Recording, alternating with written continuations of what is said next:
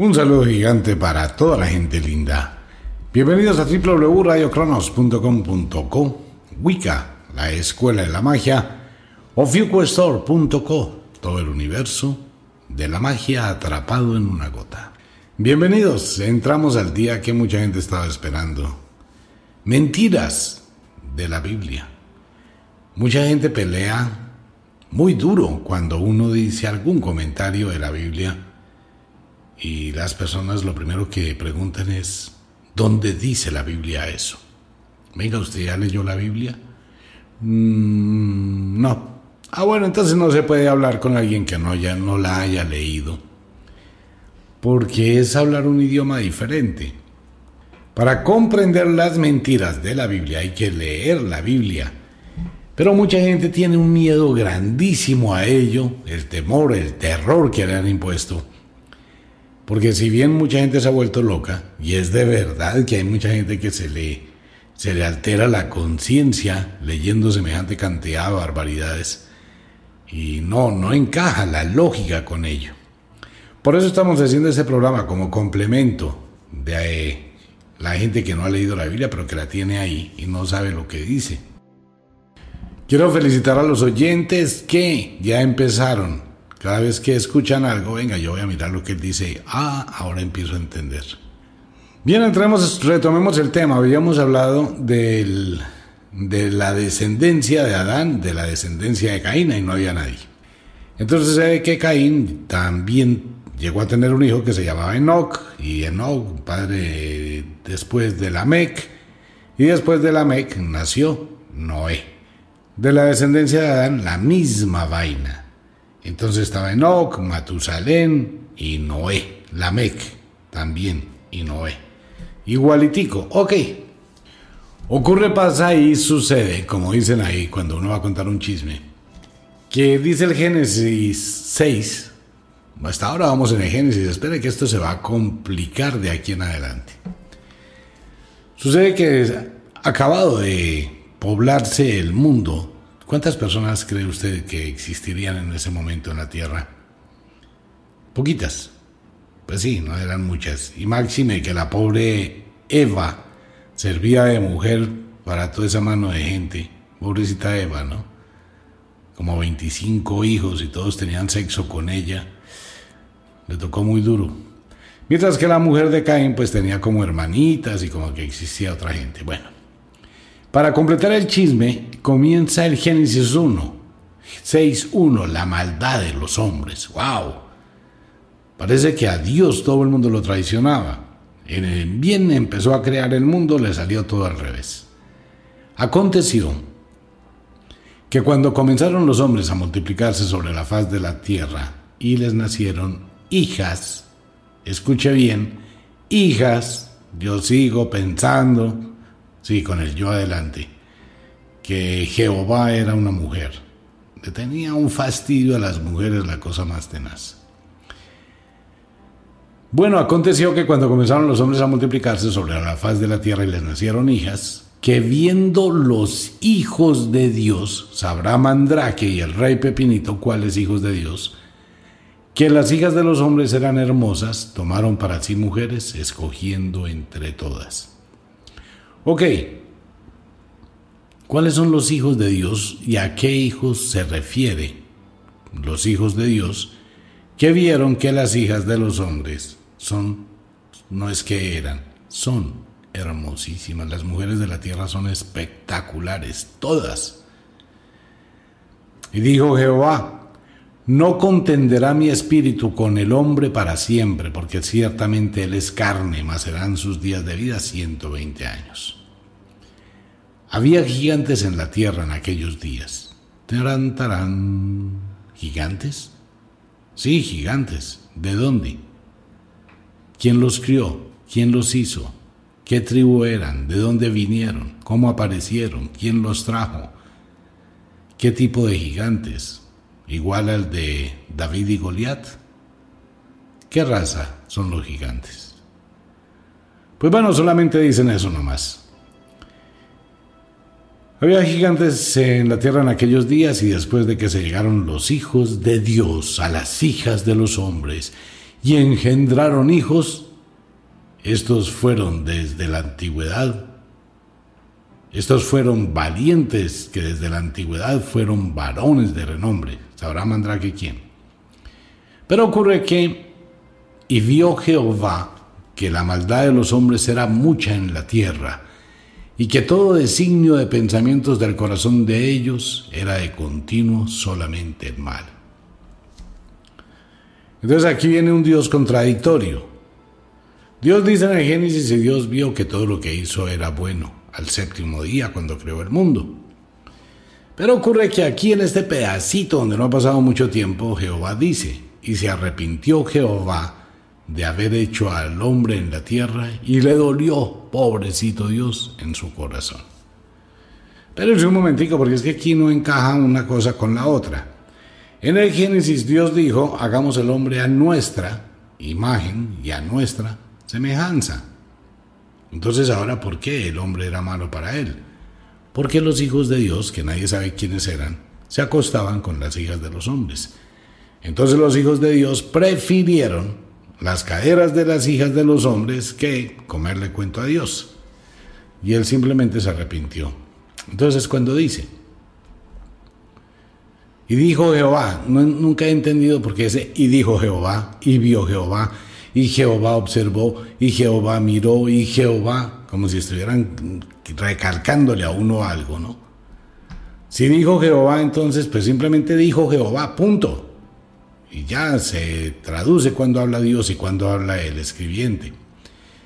Raeré sobre la faz de la tierra los hombres que he creado, desde el hombre hasta la bestia y hasta el reptil y las aves del cielo, pues me arrepiento de haberlos hecho. Pero Noé halló gracia ante los ojos de Dios. Entonces sucede que Dios le dice más adelante, pues a ver Noé, vamos a crearnos un arca donde usted va a llevarse a todos los seres. Y le dice y le aclara, en el Génesis 7, de todo animal limpio tomarás siete parejas, macho y su hembra. Póngale cuidado a lo siguiente. De todo animal limpio tomarás siete parejas, macho y su hembra. Más de los animales que no son limpios, solamente llevarás una pareja, macho y hombre, y hembra. Pero un momentico, para Jehová, ¿qué eran animales limpios? ¿Y qué eran animales no limpios? Pues a ver, amigo mío, porque a Jehová le gustaban los asados de la carne. Más adelante lo vamos a comprender cuando veamos los asados del Cordero de la Expiación. Se va a sorprender del tema. Bueno, y así siguió, y entonces llegó Jehová y le dijo a Noé que le arreglara toda la historia, que le pusiera todo, y en la misma arca, pues entraron los hijos de Noé, Sem, Cam, Jafet, la mujer de Noé y las tres mujeres de sus hijos.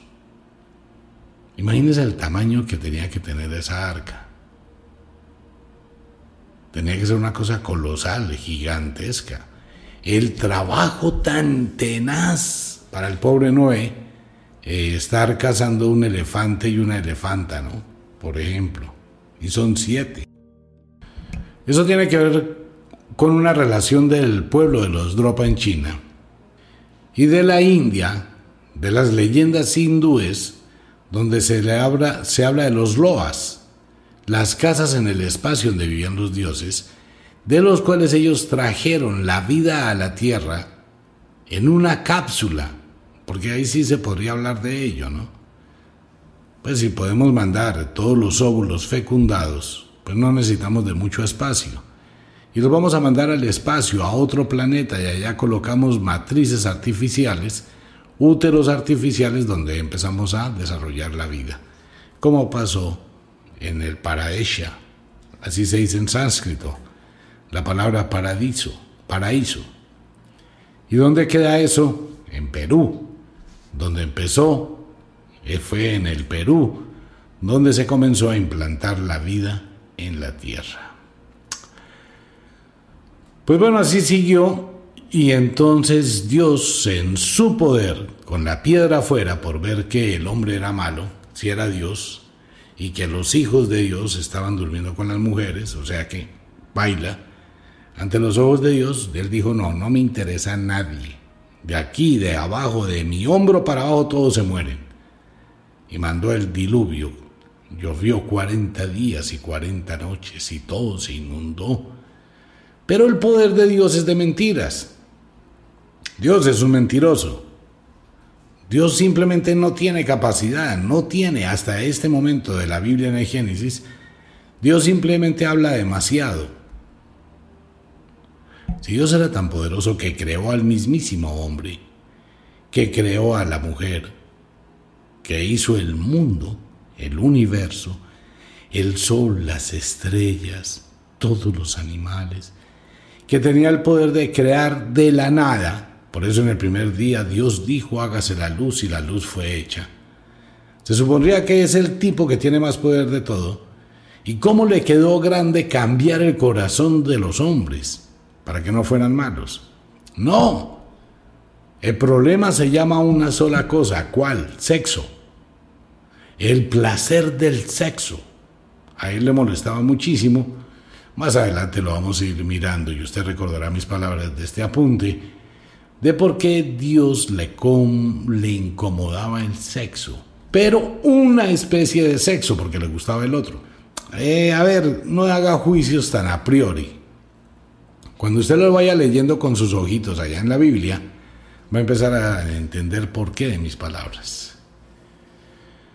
Bueno, entonces salió Noé y sus hijos, su mujer y las mujeres de sus hijos, cuando ya la paloma de la paz y el pan, tal y pascual, y se calmó el diluvio.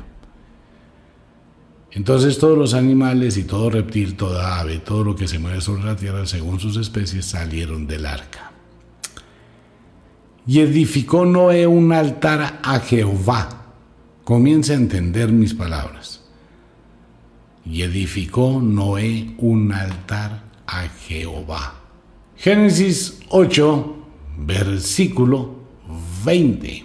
Y edificó Noé un altar a Jehová. Ahora póngale cuidado.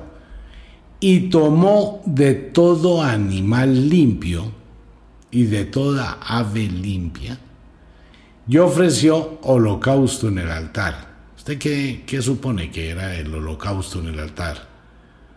Pues este es el primer asado que le hizo Noé a Dios de animales y aves. Por eso le hizo un holocausto. Las cogió, las peló, le sacó las vísceras, los intestinos y los puso en el asador y por eso le hizo holocausto a Jehová. Ahora bien, ¿Qué dice el versículo 21? Y percibió Jehová olor grato. Oh, olor grato a Jehová, los asados. Espérese más adelante en el Deuteronomio cuáles son las reglas y las leyes para hacer un asado de olor grato a Jehová. Y dijo Jehová, después de percibir su olor grato, el olor de un asado, no volveré más a maldecir la tierra por causa del hombre, porque el intento del corazón del hombre es malo desde su juventud, ni volveré a destruir todo ser viviente como ha hecho.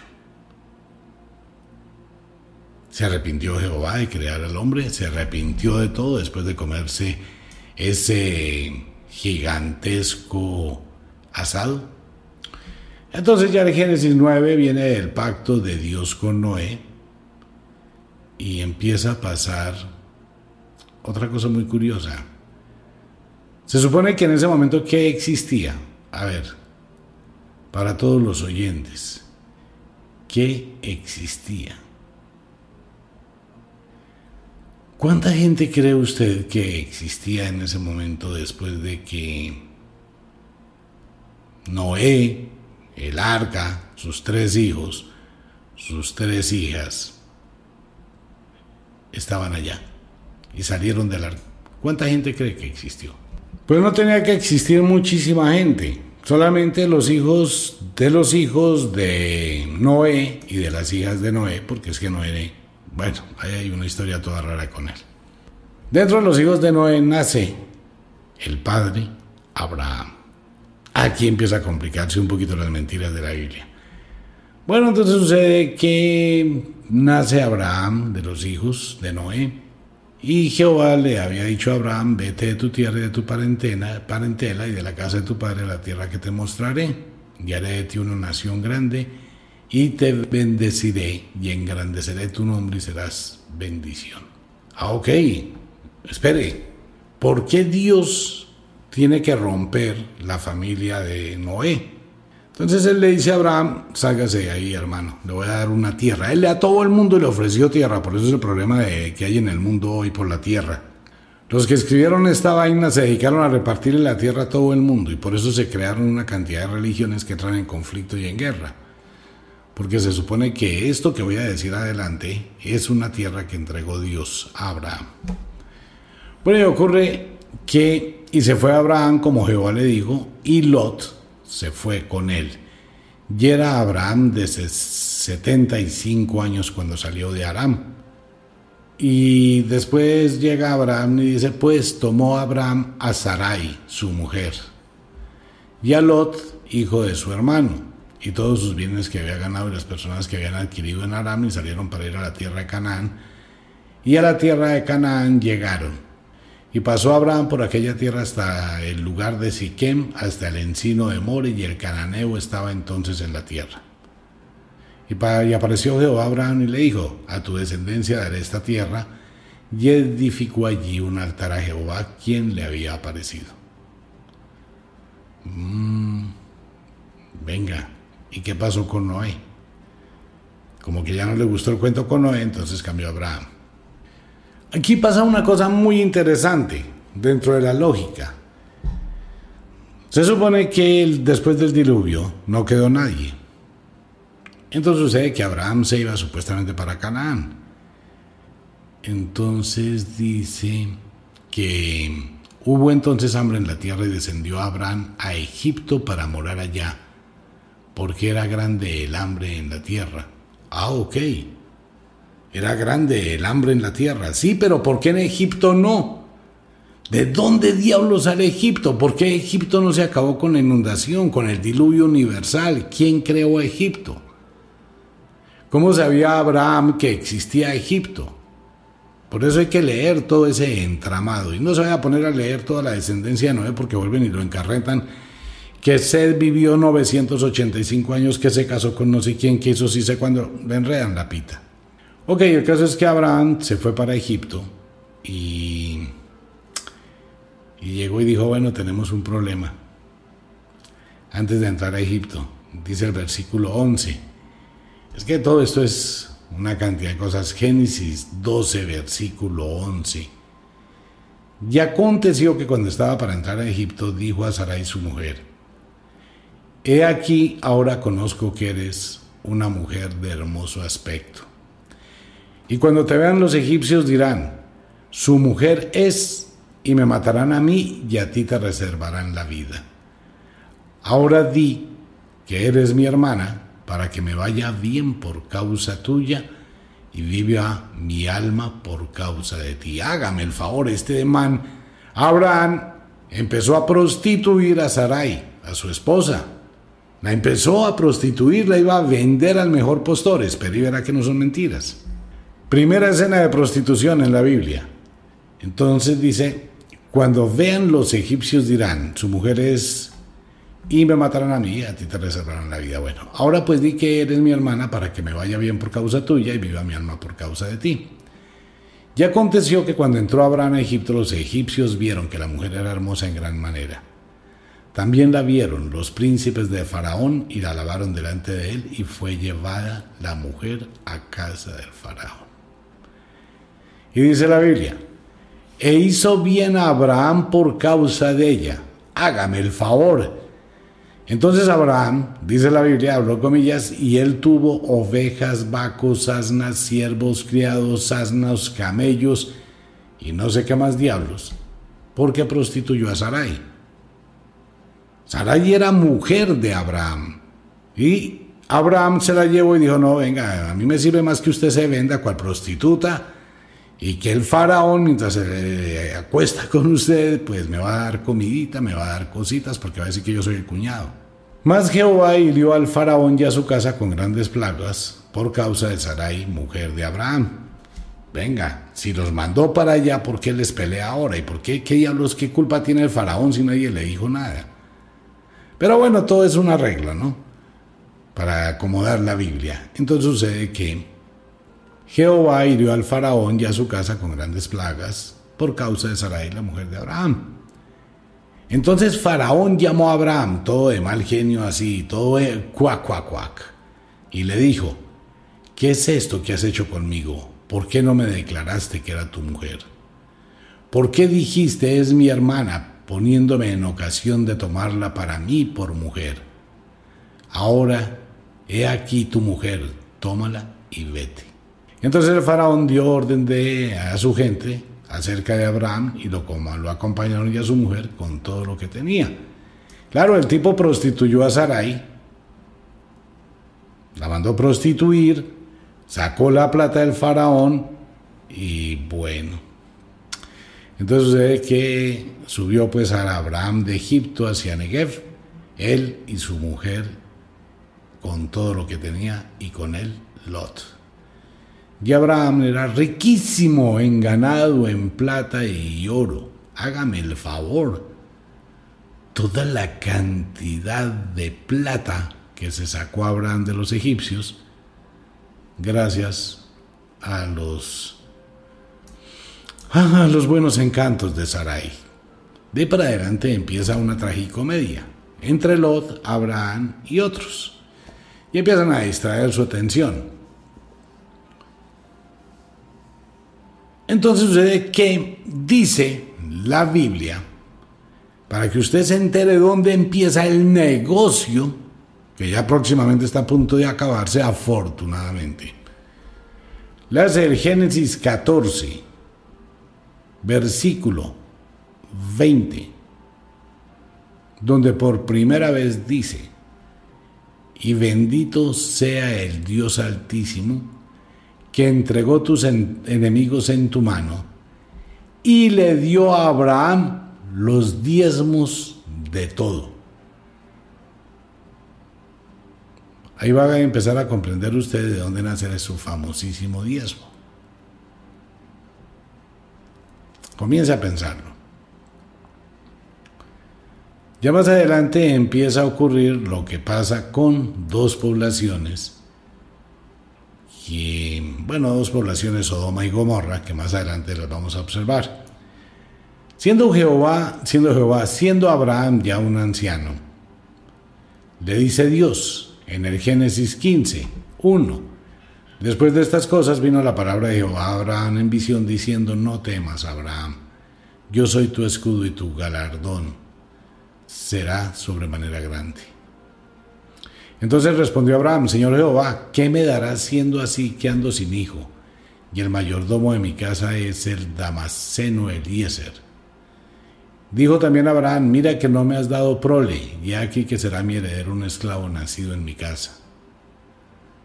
Entonces dice, claro, un esclavo nacido en mi casa, un tipo que le ayudó, lo cuidó, lo paladió, como todo lo que hace con Dios, ¿no? Ese cuento de que Dios le pague, Dios no paga absolutamente nada, al contrario, quita. Entonces luego vino a él la palabra de Jehová diciendo, no te heredará este, sino un hijo tuyo será el que te heredará. Y lo llevó afuera y le dijo, mira, ahora los cielos y cuenta las estrellas y las puedes contar, así será tu descendencia. Entonces sucede que ahí es donde comienza otra historia, entonces en aquel día hizo Jehová un pacto con Abraham diciendo, a tu descendencia daré esta tierra desde el río de Egipto hasta el río grande, el río Éufrates. Y empezó Jehová a seguir repartiendo la tierra. Entonces él se dedicó a repartir la tierra por todo lado. Bueno, entonces ya sucede que que Sarai no podía tener hijos más o menos en la historia, quiero que usted se la lea con sus ojitos para que se dé cuenta de un episodio lo más grotesco cochino, sucio y aberrante. Leas el Génesis 16, Agar e Ismael. Sarai, mujer de Abraham, no le daba hijos. Y ella tenía una, sierva, una sirvienta egipcia que se llamaba Agar. Dijo entonces Sarai a Abraham, ya ves que Jehová me ha hecho estéril, te ruego pues que te llegues a mi sierva, quizá tendré hijos de ella. Y obviamente pues Abraham, pues mamita, si tú lo dices, hágame el favor. Y atendió Abraham al ruego de Sarai. Y Sarai, mujer de Abraham, tomó a Agar, su sierva egipcia, y al cabo de diez años que había habitado Abraham en la tierra de y le dio por mujer a Abraham, su marido. Por favor, léalo, de ahí para abajo léaselo todo. Toda esa historia de Sarai, de Agar, eh, de esa tragicomedia, de toda esa cantidad de vainas que hay ahí. Y ahí es donde nace algo que los hombres nunca debieron mandarse a hacer y que todos los hombres deberían evitar eso porque eso es una mutilación mandada por Dios, pero que tiene su sentido lógico. ¿Por qué a Dios le gustaban los prepucios, ¿no? Omar, ¿cómo dice eso? Por favor, respete. Eso me van a escribir mañana. No estoy respetando a nadie. A Dios le gustan los prepucios, muchísimo. Más adelante, cuando veamos la historia de los filisteos, los filisteos le cogen el, arca a Dios. Entonces Dios va y le dice a David, vaya a ver hermano y cobre porque los filisteos cogieron el arca. Y le dice David, bueno, mi señor, ¿qué quieres para estar en paz? Y Dios le dice, traedme cien prepucios y cien tumores. En las Biblias antiguas se habla de hemorroides. Esos eran los tumores, las hemorroides. Y cien prepucios. Entonces David, como también a David le fascinaban, le encantaban los prepucios, pues se fue David y cogió a los pobres filisteos, a 200 filisteos, les cortó el prepucio y les cortó las hemorroides y se las llevó a Dios. Otra vez, amigo mío, si usted nunca ha leído la Biblia, comience a leerla. Nada de lo que estoy diciendo, nada está por fuera de lo que está escrito en la Biblia. Todo lo que le estoy diciendo está escrito en la Biblia. Era Abraham de 99 años cuando le apareció Jehová y le dijo, yo soy el Dios Todopoderoso, delante de mí hice perfecto. Mm. Bueno, y otra vez, y pondré mi pacto entre mí y ti y te multiplicaré de gran manera. Bueno, y ahí empezó toda la historia de lo que hizo Dios con Abraham. Y allí nace el problema que hay con Sarai, mm, que ya no la vuelven a llamar Sarai, sino ya de ahí adelante se llamará Sara, y empieza toda la historia y empieza la primera circuncisión. Y todos los varones de su casa, el siervo nacido en casa y el comprado del extranjero por dinero, fueron circuncidados con él. E Ismael, su hijo, era de 13 años cuando fue circuncidada la carne de su prepucio. Entonces todo ese cuento de su prepucio empieza ahí con Abraham, pero léalo, léalo para que no le lea toda la Biblia. Primera, primera serie de mentiras. Existieran, existieron otros hijos de Dios que bebieron que las hijas de los hombres eran hermosas y le hicieron pistola a Dios. Dios se molestó mucho también con los gigantes que habitaban la tierra que no eran hijos de Dios ni creación de Dios. Tomando en cuenta que la descendencia de Adán y la descendencia de Caín terminan en Enoch, Lamec y Noé, las dos. La descendencia de Caín, Enoch, Lamec y Noé. Descendencia de Adán, Enoch, Lamec y Noé. Al de estar Noé, desaparecen los dos Lamec, los dos Enoch chévere el enredo. Noé se va con sus tres hijos, tres nueras, se acaba el mundo, destruye el mundo, después vuelve Noé, empieza a poblar la tierra, de Noé tiene hijos e hijas, las hijas de los hijos de Noé también son de Noé, Noé la pasa con las hijas, con los hijos, bueno, parece que ahí hay un incesto colectivo, pero en fin, pues sí, porque no había otra alternativa para poblar la tierra. De todos ellos desciende y nace Abraham. Abraham es llevado, o mejor, es sacado, engañado por Dios de que le iba a entregar la tierra del mundo y no sé qué, y dice, ah, Dios reparte tierra a todo el mundo. Entonces Abraham se casa con Sarai y se va para un lugar que nadie sabía que existía y que no se destruyó con el diluvio, los egipcios. ¿Qué Dios hizo al pueblo de Egipto? No aparece en ninguna parte de la Biblia, amigo mío. Después de que llega el diluvio universal y nace Abraham, ahí aparecen los egipcios. ¿Quién los creó? ¿De dónde salieron? No hay ni la más remota idea en la Biblia. Nada. Pero más adelante hay un problema constantemente entre el faraón y Dios. Pero entonces allí llegó Abraham con su nueva esposa, una jovencita, Sarai, y pues Abraham vio la oportunidad de crear un negocio, se volvió proxeneta, le dijo a Sarai que dijera que era la hermana de él, no la mujer, y obviamente el faraón, pues carne fresca para el faraón. El faraón dijo, no, yo aquí tengo pues mujer nueva y claro cuñado, dígame qué quiere, yo le doy. Y Abraham, sin ningún tipo de pudor ni... Y se supone que Dios destruyó al mundo, ¿no? Porque vio que el corazón de los hombres era malo. Pero este Abraham sí que se las traía. Bueno, Abraham no le vio problema en prostituir a Sarai. Y obviamente el faraón disfrutó y después se dio cuenta de, del error y los echó de Egipto. A los primeros que echa, porque después también echa a, a Moisés y toda la gente, ¿no? Es que ahí hay una historia bien interesante con Egipto. Posteriormente Sarai no le puede dar hijos a Dios, no le puede dar hijos a Abraham, Dios le dice a Abraham, no hay problema, que tendrá una gran descendencia. Entonces Sarai cogía una egipcia y le dice, venga mamita, Agar, acuéstese con mi marido, tenga hijos con mi marido. Y Abraham pues bravo. Aquí es donde hay algo que mucha gente nunca se detiene a mirar. La descendencia de Abraham es descendencia de quién? Así como lo está escuchando, es la descendencia de los antiguos egipcios. Y aquí empieza una de las historias más interesantes de las equivocaciones de la Biblia. Cuando le vuelvan a decir que pague su diezmo, recuerde bien que fue el pago que se le dio a Abraham, el diezmo de todo. De ahí empieza el negocio de la plata de tener diezmo sin hacer absolutamente nada más que decir que proviene de Dios. Ese sería un excelente negocio.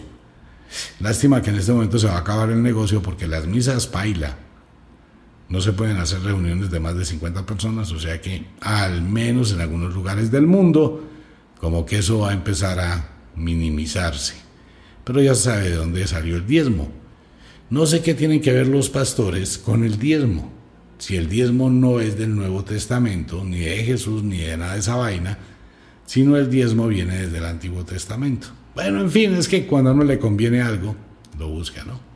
Y fuera de eso, es en el hijo de Abraham y Agar, llamado Ismael, que es donde empieza la mutilación de los hombres de forma súper mega salvaje o sea, es una mutilación, lástima de los señores y los hombres que se mandaron a hacer eso.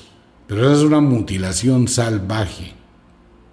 Quitarse el prepucio, la circuncisión. Muchísimos médicos, pero como hay una gran cantidad de médicos creyentes, que es otra contradicción. Un médico creyente es un médico para dudar, porque siempre va a pensar en la fe de Dios. Usted no necesita circuncidarse el prepucio, el glande,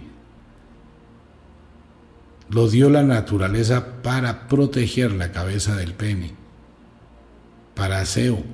Cuando usted se lo quita, tiene más riesgo de infecciones que cuando lo usa. Pero bueno, ese es otro tema. Bien, así a largos pasos otras mentiras de la Biblia, otras contradicciones de la Biblia, otras mentiras. Vamos lentamente develando el velo de Isis. Léala. Sáquese un tiempito ahora que lo tiene, solo por tomar del pelo. Pero léala con otros ojitos. Lea lo que ahí está escrito. Resalte. No importa, sí, en serio, hay que resaltar. Y se va dando cuenta de su verdad y va descubriendo. Leas el libro Más Mentiras de la Biblia, el libro. Está en Amazon.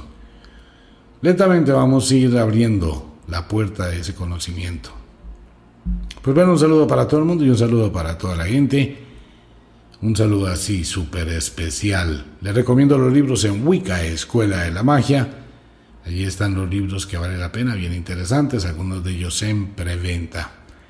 Un saludo gigante para todo el mundo. Nos vemos mañana a 7.30 de la mañana, cuando ya restan menos días para volver a más o menos, más o menos para comenzar a movernos un poquito. Mario en la ciudad de Bogotá, señor, muchísimas gracias, un abrazo y un abrazo para todo el mundo. Nos vemos. Chao.